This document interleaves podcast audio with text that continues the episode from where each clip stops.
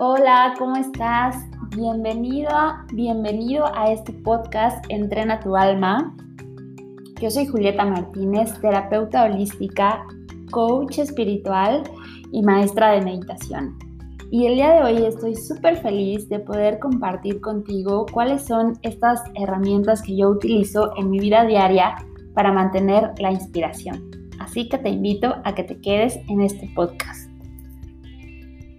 Todo el mundo nos preguntamos siempre cómo poder mantenernos inspirados, cómo poder mantenernos alineados a nuestros sueños, a todo aquello que nuestro corazón anhela. Y el día de hoy te quiero recomendar cinco puntos para que puedas siempre mantenerte inspirado, inspirada y con esa vitalidad para ir por todo lo que tú deseas. El primer punto para mí es muy importante entrenar nuestro cuerpo físico ya que es el templo donde habita nuestro espíritu. Así que yo te recomiendo que practiques al menos 5 días a la semana algún ejercicio que sea de tu agrado ya que es, esto te permite generar nuevas conexiones neuronales y también te permite generar oxigenación en tu cerebro, así como también generar ciertas sustancias de la felicidad que te van a permitir sentirte lleno de energía.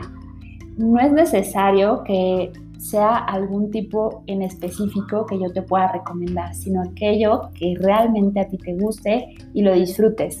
Si no tienes este hábito, te recomiendo que coloques desde un día anterior esa intención para que al otro día, en cuanto te levantes, ya tengas esa decisión de poder realizar actividad física, al menos yo recomiendo cinco veces a la semana.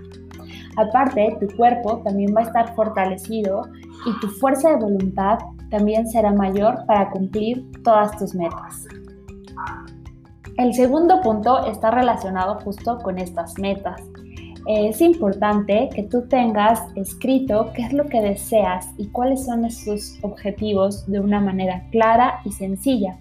De esta forma estarás enviando a tu mente consciente y mente subconsciente esta señal de lo que tú quieres y cómo lo quieres en la, en la medida en la que tú lo escribas, va a ser muchísimo mejor para que tú lo tengas súper identificado y muy claro. También yo creo muchísimo en la energía, entonces cuando tú lo anotas, también es como impregnarlo de esa intención y de esa energía para que tú seas capaz de lograrlo. Y entre más claro y específico sea, esto te va a permitir que tú lo tengas presente todo el tiempo, Así que esa es la recomendación en cuanto a las metas claras. El siguiente punto que te quiero compartir es la meditación. La meditación es una forma muy sencilla y muy profunda de poder mantenerte mantener esa inspiración. Además, puedes entrar en contacto con tu maestro interno que tiene esa sabiduría infinita para poderte guiar para poderte mostrar ese camino. Y no nada más tu maestro interno, sino también te conectas con esa fuente divina, con ese Dios, con ese creador, para que tú puedas muchísimas veces tener como esos pasos muy claros y también conectes con ese anhelo de tu corazón y para mí es muy sencillo entrar en estados meditativos y poder obtener todas estas eh, todos estos pasos muy claros respecto a lo que yo debo de hacer para lograr lo que yo deseo. Así que hazme saber también si te gustaría que te compartiera más herramientas sobre meditación en estos podcasts para que tú también puedas ir fortaleciendo esta conexión espiritual y sea muchísimo más fácil para ti mantener esta inspiración. El siguiente paso para mantener la inspiración es tener mentores. Esta parte de mentoría y de coaching es un punto muy importante y yo he investigado y los grandes eh, empresarios, eh, personajes que, que están pues que han logrado cosas grandiosas, siempre se enfocan y se ocupan en tener estas personas que los guíen en algún tema en específico. Puede ser en su tema de finanzas, en su parte de, física, eh, en la parte de negocios. Enfócate siempre en tener esta, estos mentores. Y por último, ten un propósito grande. Ese propósito grande es aquello que te hace levantarte todos los días con entusiasmo, con emoción, con alegría. Es es ese propósito que a pesar de que tú tengas obstáculos, vas a ser capaz de seguir adelante porque ese propósito te motiva. Y ese propósito debe de tener tres puntos.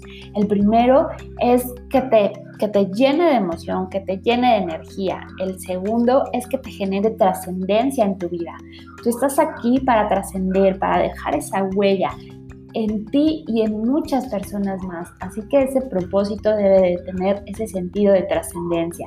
Y por último, este propósito debe de tener estar alineado con tu pasión, con tus dones, con tus talentos únicos. De esta manera, este propósito va a ser ese fuego interno que te va a ayudar a que tú sigas avanzando a pesar de que pueda haber tempestad. Además, te quiero recordar que los grandes marineros se hacen en las grandes tormentas. Así que bueno, eso fue todo por el día de hoy, por este podcast. Deseo que siempre estés llena de motivación y de inspiración y recuerda que todos nuestros pensamientos también son esas semillas eh, en tierra fértil, así que siempre baña esas intenciones, esos anhelos y esos sueños, bañalos siempre con amor. Me encantó estar contigo en este primer, primer podcast de Entrena tu alma y nos vemos la próxima. Namaste.